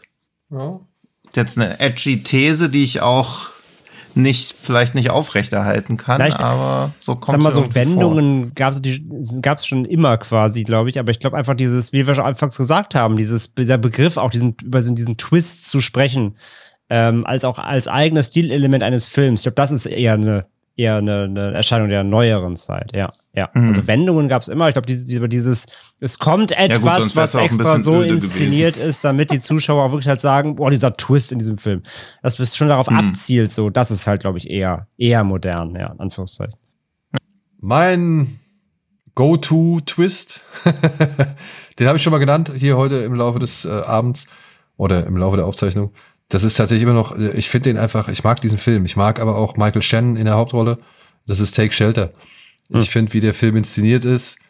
Ähm, ich finde, wie Michael Shannon das spielt. Ich finde, Mhm. wie der Regisseur immer wieder die richtigen Momente abpasst, um irgendwas, sag ich mal, zu bringen, was an der Glaubwürdigkeit ja zweifeln lässt oder eben halt aber auch die Glaubwürdigkeit unterstützt. Das ist halt, das hält sich echt so schön und so gut die Balance und so die Waage, so dass man wirklich bis zum Ende irgendwie sich die ganze Zeit fragt, ah, hat der jetzt einfach nur irgendwie einen, einen Sitzen oder ist da vielleicht doch was dran so und äh, dann diese, also und dann einfach die Konsequenz auch noch zu haben und das am Ende so zu zeigen, wie man es, wie er es gezeigt hat, das fand ich halt einfach echt cool. Das finde ich einfach Hm. echt cool. Und das Ja, auch auch mit so super Ende. minimalen Mitteln. Ja, wirklich, Mhm. mit so minimalen Mitteln. Ähm, da mussten keine großen Effekte aufgefahren werden und keine CGI-Wellen oder was weiß ich. Das war halt einfach äh, effektiv, on point und super. Also geht Ja, mir echt immer gut rein. stimmt. Ich habe leider den Namen des Regisseurs nicht vergessen, aber das war auch der Regisseur, der unter anderem diesen Midnight Special mit äh, Joel Edgerton, glaube ich, gemacht hat und hier dem Kleinen, dem Jacob. Äh, Jeff Nichols. Jeff Nichols, genau, Jeff Nichols. Ja, von Jeff Nichols und Take Shelter zu ja, einer anderen kleinen Kabine. nämlich zu einer Kabine im Wald, der, in der sich eine kleine Familie eigentlich ja nur einen schönen Urlaub gönnen wollte. Es geht um Knock at the Cabin von M. Night Shyamalan aus diesem Jahr. Und die Handlung lautet wie folgt. Andrew und Eric fahren mit ihrer kleinen Tochter Wen zu einer entlegenen Hütte, um sich einen geruhsamen Familienurlaub in der Natur zu gönnen. Doch die erhoffte Idylle im Wald, abgeschnitten vom Rest der Welt, hält nicht lange vor. Bewaffnete Fremde, angeführt von Leonard, klopfen an ihre Tür und nehmen sie als Geiseln. Die Apokalypse soll unmittelbar bevorstehen und nur die Gefangenen sollen sie abwenden können, indem sie eine unmögliche Entscheidung treffen. Ja. Und jetzt der große Twist. Wir es sagen? Nein. Also ach doch, Ich wäre das, schon dafür. gibt- ich wäre es schon dafür, gibt dass wir das zu sagen. sagen. Es gibt keinen. Ja. Es gibt keinen großen Twist. Das, was ihr jetzt hier gerade gehört habt, ist das, was der Film wirklich straight und relativ schnörkellos durchspielt. Bist du da bei mir, André? Bin ich komplett bei dir, ja. Es ist eben genau das, was man ja auch von, also im Grunde ist es ja das, was, was Shyamalan, äh, oder was wir von Shyamalan ja auch gesagt haben, was man von ihm erwartet. Genau das macht der Film eben nicht. Es ist keiner seiner, sag ich mal in Anführungszeichen, klassischen äh, Twist-Filme, wie eben ein, Visit, wie ein Visit, wie ein Village, sondern, und da haben auch viele schon gesagt, dann merkt man wieder, es ist halt auch, er äh, verfilmt ja hier einen Roman. Also das geht, dafür gibt es eine Vorlage. Ich habe gerade vergessen, wie es heißt, so ähnlich. Äh, Ja, die, die Hütte am Ende der Welt. ja, genau, genau. the Cabin Deutsch. at the End of of, the, World, genau. Und da haben viele schon gesagt, naja, da muss ich halt das Buch halt, das Buch hat quasi auch keinen Twist, deswegen gibt es im Film auch keinen, wobei das Buch wohl ein anderes Ende hat. Das habe ich schon rausgelesen als der Film. Nicht Ähm, nur das. Nicht nur das. Okay, du weißt, du weißt mehr. Mhm. Aber sonst hast du vollkommen äh, recht und alles gesagt. Es ist wirklich eine eigentlich schnörkellos durcherzählte Mystery-Geschichte, ein Mystery-Thriller, der eher sich noch einem anderen Überbau so ein bisschen bedient und eher auf dieses äh, ja sehr kleine Setting eigentlich sich verlässt, mit eher eindringlichen Charakteren und vor allem so einer Frage, finde ich, die da immer im Raum mitschwingt, wie würde ich mich verhalten? Oder Ja. wie, wa- wie, was, wie, was wird mir durch den Kopf gehen? Wie würde ich das auffassen? Würde ich das glauben, was da erzählt wird? Ja, das ist so ein bisschen, was ich in dem Film mal eher so, was mich da vor allem an die Leinwand gefesselt hat, so dieses, was würde ich denken, wenn mir das jemand so erzählt oder die Situation mich, mich bringt? So, und das fand ich daran, dann diesen Gedankengang aufrechtzuerhalten, schafft der Film, finde ich gut. Und das war das, was ich auch in dem Film sehr spannend fand. Ja, und Dave Bautista. Der das echt gut macht. Ich war echt ziemlich beeindruckt von ihm, ja. Ja, ich muss sagen, er ist für mich auch ein Highlight im Film, weil er dann doch eine, ja, weiß nicht, eine, inzwischen eine schauspielerische Bandbreite besitzt, die man ihm nicht unbedingt zugetraut hätte, wenn man ihn damals bei WrestleMania oder sonst irgendwo gesehen hat. Ist so, absolut, ja. Also von den Wrestlern, die es auf die Leinwand geschafft haben, kann er bislang meiner Ansicht nach am meisten. Was jetzt nicht behaupten soll, dass er jetzt vergleichbar ist mit langjährig ausgebildeten Schauspielern, aber es ist schon wirklich doch erstaunlich zu sehen, was der inzwischen alles so spielen kann. Und hier diesen, ja, diesen fast schon netten Riesen, den er hier verkörpert, der halt irgendwie einfach dieses massive Auftreten hat, aber an sich eigentlich ein freundlicher Kerl ist Mhm. ähm, und eigentlich schon fast ja zu Tode betrübt ist, dass er halt da in dieser an dieser Hütte klopfen muss. Das fand ich, das hat er schon echt gut gemacht. Bei den anderen Charakteren muss ich sagen, ist mir jetzt keiner großartig in, im Gedächtnis äh, hängen geblieben oder hat keiner irgendwie einen größeren Eindruck hinterlassen. Wenn, dann waren es noch die beiden Väter hier, Ben Aldridge und Jonathan Croft. Mhm. Wobei ich auch da sagen muss, dass ich Herrn Croft schon mit mehr Präsenz erlebt habe. Ich meine, der hat in Hamilton den King George gespielt Ja, und ist irgendwie nur dreimal zu sehen und so und hat sich dabei echt komplett ins Gedächtnis eingebrannt. Und selbst als dieser unscheinbare Ermittler in, in na, Mindhunters, ähm, finde ich, hat er ein bisschen mehr irgendwie Ausstrahlung oder Faszination erzeugt als jetzt hier in der Rolle. Da fand Das- ich seinen Kollegen Ben Aldridge irgendwie ein bisschen besser. Das lag aber auch ein bisschen an der Rollenverteilung, weil Aldridge ist halt hier so der lautere, prägnant, prä präsentere Typ. Er hat das, finde ich, also Aldridge überspielt hier Groff ein bisschen, das ist aber auch das Drehbuch ein bisschen schuld. Weil seine Präsenz, seine Backstory, äh, die man eben durch Flashbacks erfährt, so ein bisschen aus dem von den beiden, präsenter und wichtiger ist, Anführungszeichen, als ähm, die von Groff. Deswegen das überspielt das, finde ich, ein bisschen.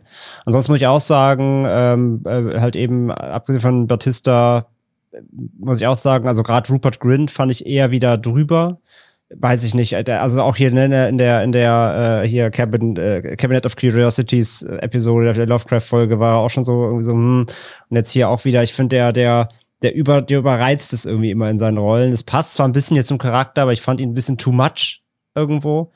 Ähm, ja, und die anderen sind bei mir gleich so hängen geblieben. Aber die, äh, die, hier die Wen, äh, Kristen Kiwi, Kiwi, Kiwi heißt die, äh, das Mädel, die fand ich auch ganz solide. Es ist auch nicht so mega viel zu tun, aber gerade auch in diesen, in diesen Duo-Szenen mit, mit Dave Bautista fand ich die auch ganz gut. Ja, und der Film profitiert meiner Ansicht nach stark davon, dass da eine andere Vorlage existiert oder eine Vorlage, Vorlage existiert, von der man sich wahrscheinlich auch in Sachen Dialogen irgendwie ein bisschen be, äh, bedienen konnte oder bei der man sich halt bedienen konnte. Mhm. Denn der Film weist nicht diese typischen Scheimerlan-Dialoge auf, wo Menschen so komplett aneinander vorbeireden oder irgendwie auch wieder so Ewigkeiten brauchen, bis sie mal irgendwie geantwortet haben oder sonst irgendwas oder so Sätze reden, die halt einfach keine Menschen, also keine normalen vernünftig denkenden Menschen äh, sich irgendwie um die Ohren knallen würden. So, ja. Wirkt alles deutlich organischer, ja, das stimmt. Also die Dialogqualität von The Happening ist hier auf jeden Fall nicht vorhanden. Und das war auch schon mal echt äh, ein Gewinn. Ich finde auch, was, was dem Film echt äh, sehr gut zu Gesicht steht, die haben wohl, wenn ich es richtig gesehen habe, mit 35 Millimeter Kameras gedreht. Und ähm, er setzt oder legt schon Wert drauf, so ein bisschen die Hütte und die Anspannung in dieser Hütte äh, zu erzeugen mit den entsprechenden Mitteln, mit langsamen Kamerafahrten irgendwie oder mit gemächlichen Kamerafahrten irgendwo ins Dunkle rein. Also das sind schon ganz, sag ich mal, brauchbare und, und gute Bilder. Ich muss aber letztendlich sagen, über die volle Laufzeit hat mich dieser Film nicht getragen. Denn ja, es gibt halt, es gibt halt keinen so gesehen Twist. Es ist alles klar, was da ist. Und äh, wir als Zuschauer haben wenig Gründe zu zweifeln. Und diese Entscheidung, was würde ich tun oder wie würde ich mich verhalten, die spielt Scheimalan meiner Ansicht nach nicht so krass aus, wie es der Roman macht. Beziehungsweise macht der Roman ein paar ähm, Storybeats oder hat er ein paar andere Storybeats, die ich dann doch finsterer und fieser finde als das, was jetzt hier im Film zu sehen ist. Das fand ich halt ein bisschen schade. Und okay. wenn man das mal vergleicht mit, äh, mit, mit anderen Filmen, in denen es darum geht, ob Menschen, sag ich mal, bereit sind, sich für etwas Größeres zu opfern oder beziehungsweise irgendwie ähm, etwas abwenden müssen und dafür halt Opfer bringen müssen. So, das haben wir halt auch schon, keine Ahnung, mit so vielen Filmen erlebt. Kennt ihr, kennt ihr das siebte Zeichen mit Demi Moore und Jürgen Prochnow? Oh, hm, jetzt geht's aber schon. Den glaube ich ah, mal gesehen. Nee, nee, nee, nee, nee, nee. Also das, also ich, ich wüsste okay. jetzt nicht, ob das, also ob man das wirklich so eins zu eins übertragen kann. Ich, ich sag nur. Also, aber also wie gesagt, ich bin ja dadurch, dass ich nicht gesehen habe, gucke ich jetzt die ganze Zeit, was jetzt ja, also, irgendwelche ne, Hinweise also, für irgendwas sein ey, können. Es ist halt, wie gesagt, alles, was wir jetzt gesagt haben, macht der Film von vornherein klar.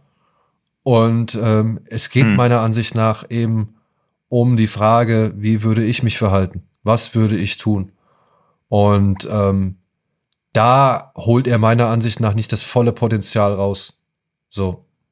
Das ja. Ist, also ja. er könnte, er könnte deutlich bedrückender noch und fieser sein. Was er, ja. Also er ist es zwar im Ansatz, aber er ist jetzt kein Magengrubenschläger oder so in keinster Weise. Also da merkt man schon, dass es immer noch ein mass-appealing Film sein soll. Also er ist jetzt kein, er zieht dich nicht groß runter, er hat jetzt keine mega Einwirkung auf dich, das stimmt schon. Also es bleibt immer, obwohl was auf dem Spiel steht, fühlt sich nicht immer so danach an.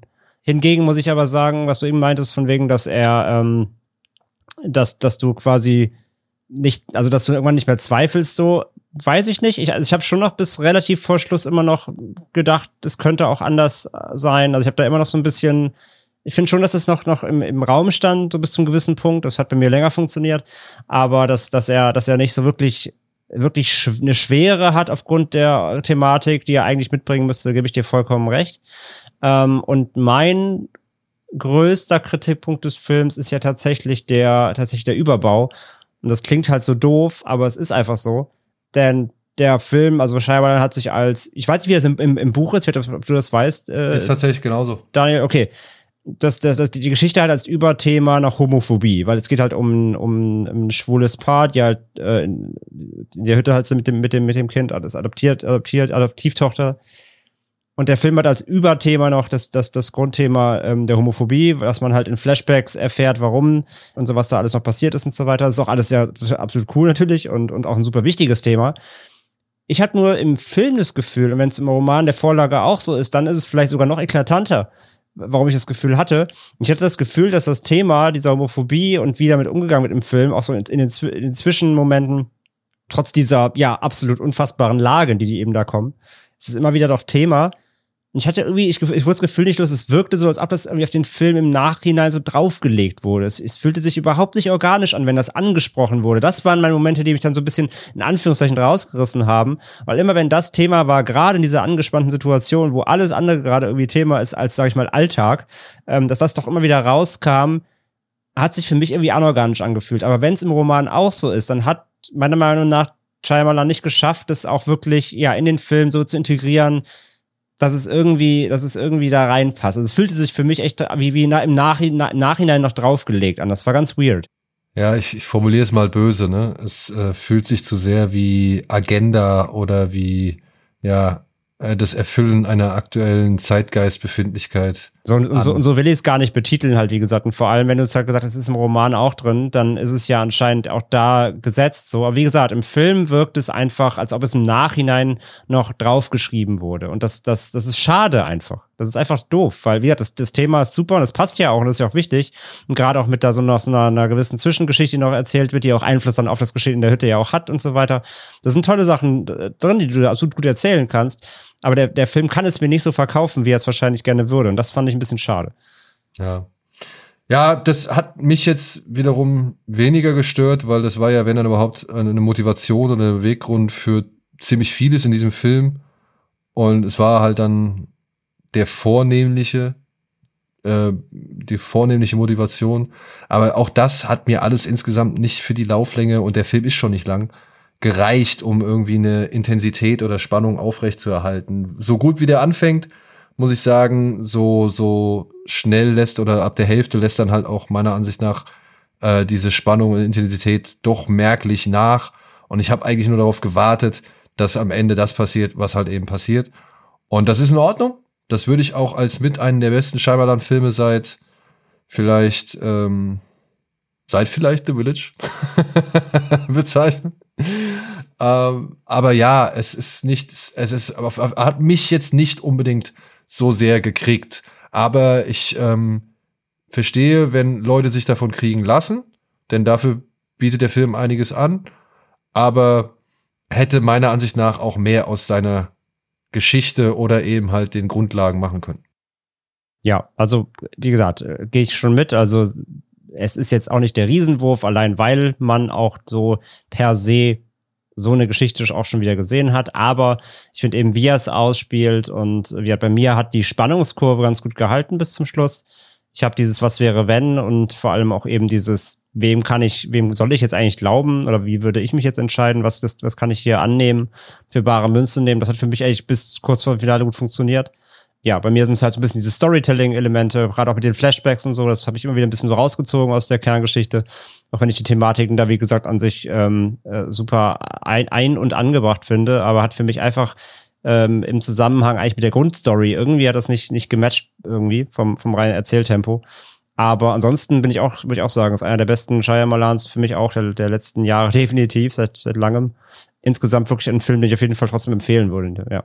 Gut, so, und ich treffe jetzt auch mal die spontane Entscheidung. Wir lassen das jetzt mal mit der Spoilerrunde, weil ich glaube, ich, es ist sinnvoller. Ich, ich glaube, es mhm. war auch schon mehr, ein Stück mehr als vage, aber noch genauer an der Grenze. Mehr sollte man nicht wissen. Ja. Aber ich glaube, viel mehr jetzt noch ausholen ist auch jetzt gar nicht, weil alles Und andere. Und wir können ja noch mal dann zu dritt diskutieren, ja. weil Tino wird den Film ja dann, denke ich, schon sehen. Und äh, ja, ich und schieben, und schieben wir noch mal einen kurzen, genau, in der nächsten Folgen ein. Ja. Ja nachdem jetzt der überraschende Schlusstwist kommt. Dass wir jetzt oh nein! Sind. Das stellt diese gesamte Folge auf den Kopf, dass wir jetzt am Ende sind. So, und jetzt, ja. und jetzt werden wir noch ein Comedy-Podcast. Die neuesten Kristall-Verabschiedungswitze. So, äh, Verabschiedung, ja genau. Abo nicht vergessen, bitte. Abonniert uns, egal wo ob auf irgendwelchen Podcast-Plattformen oder bei den sozialen Netzwerken und Medien. Und ansonsten würden wir uns auch freuen, wenn ihr uns äh, hier und da mal bewertet. Das wäre auch toll. Ja, und ich weiß nicht, habe ich noch irgendwas vergessen? Müssen wir noch was erwähnen? Vielen Dank für den regen Zuspruch äh, in unserem neuen Discord-Channel, auf den wir vielleicht auch noch mal kurz eben äh, eingehen können. Wir haben ja letzte Woche schon ein paar, äh, ein bisschen Werbung dazu gemacht. Mhm. Und es ist schon, also ich weiß nicht, ich kenne da nicht so die, die genauen Verhältnisse oder Zahlen oder ich weiß nicht, wie man, wie man sowas alles deuten kann. Aber den Zuwachs, den ich jetzt mitbekommen habe, seit wir das angekündigt haben, den finde ich schon ziemlich cool. Der hat mich sehr gefreut. Und auch wie wir angenommen worden Mhm. sind im Podriders Netzwerk, das fand ich alles sehr, sehr schön, sehr, sehr nett. Das hat mir sehr gut gefallen. Also wir haben auf Also jeden Fall die, sieben, die 700 User auf dem Discord geknackt, jetzt dank der äh, An An Ankündigung bei uns im Podcast. Also ich glaube locker 30, 40 Leute kamen da jetzt bestimmt alleine in den letzten Tagen und das ist mehr Zuwachs als das ganze letzte Jahr, glaube ich, hatte. Also Das ist doch schön. Ja. Das ist doch schön. Es ist für mich natürlich noch ein weiterer Zeitfresser. Ich gucke da leider auch schon echt sehr gerne rein und muss mir alles, was irgendwie fett markiert ist, dann auch angucken. Ja. Filmbörse ist mein, äh, wird meine Nemesis, glaube ich. Aber ich habe auch noch ein bisschen was, was ich da reinstellen möchte. Und ansonsten, ähm, ja, also wenn ihr, Ja. Hand- wenn ihr, wenn ihr, wenn ihr von Uwe Boll signierte DVDs von Daniel gewinnen wollt, dann guckt mal bei auf dem Discord. äh, kaufen wollt, Entschuldigung, kaufen wollt. Dann äh, guckt mal auf dem Discord rein. Nein, ich verkaufe nur hochqualitativ Wertvolles. Ja, und das war's, glaube ich, an dieser Stelle. Ich danke euch wie immer fürs Zuhören. Ich hoffe, ihr hört auch beim nächsten Mal wieder zu. Ich bedanke mich bei Tino und bei André. Und Wir bedanken uns bei dir. Haben wir uns jeweils schon Eigentlich am Ende nicht. beieinander Ja, man- man kann sich auch bedanken, ne? danke für dieses schöne Gespräch zum Thema Ja, Twist. eben, kann man mal Vielleicht da, habt ihr da draußen ja noch ein paar Anregungen. Gerne, gerne. Lasst sie uns doch gerne wissen. Entweder über die sozialen Medien oder eben halt über unseren Discord-Kanal. Dafür ist er jetzt da. Was ja auch ein soziales Medium ist. Genau.